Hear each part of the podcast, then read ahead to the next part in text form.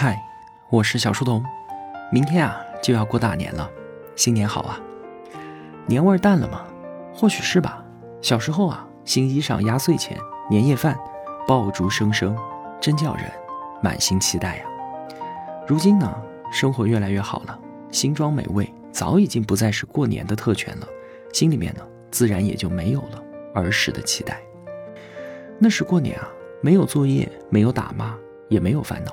手里面拿着鞭炮，兜里面揣着零钱，邀约伙伴，只是为了快乐而快乐，开心的无法无天。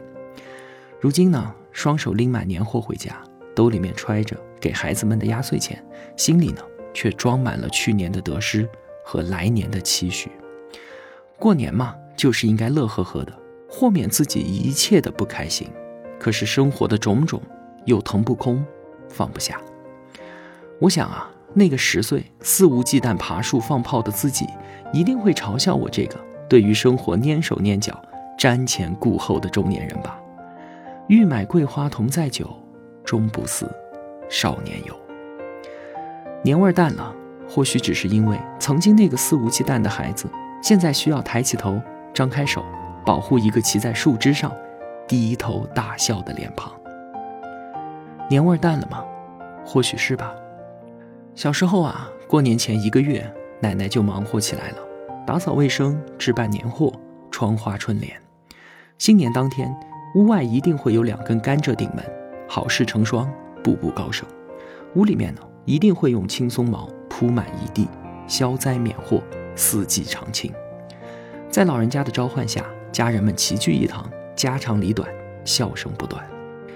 后来呢，奶奶身体不好了。也就没有人再张罗这些事情了，年过得简单、清静。再后来，新年没有了顶门的甘蔗，没有了满地的松毛，也没有了奶奶，年也就不再是从前那个年了。年味淡了，或许只是因为那个每年都忙活着为大家提供年味的人，他累了，于是呢，便留在了过去的那一年。只是啊，我又想你了。新年了，愿我们都能顺遂安康，志存高远，一身披勤劳，过尽千帆仍有梦，眉眼清扬是少年。祝你新春快乐！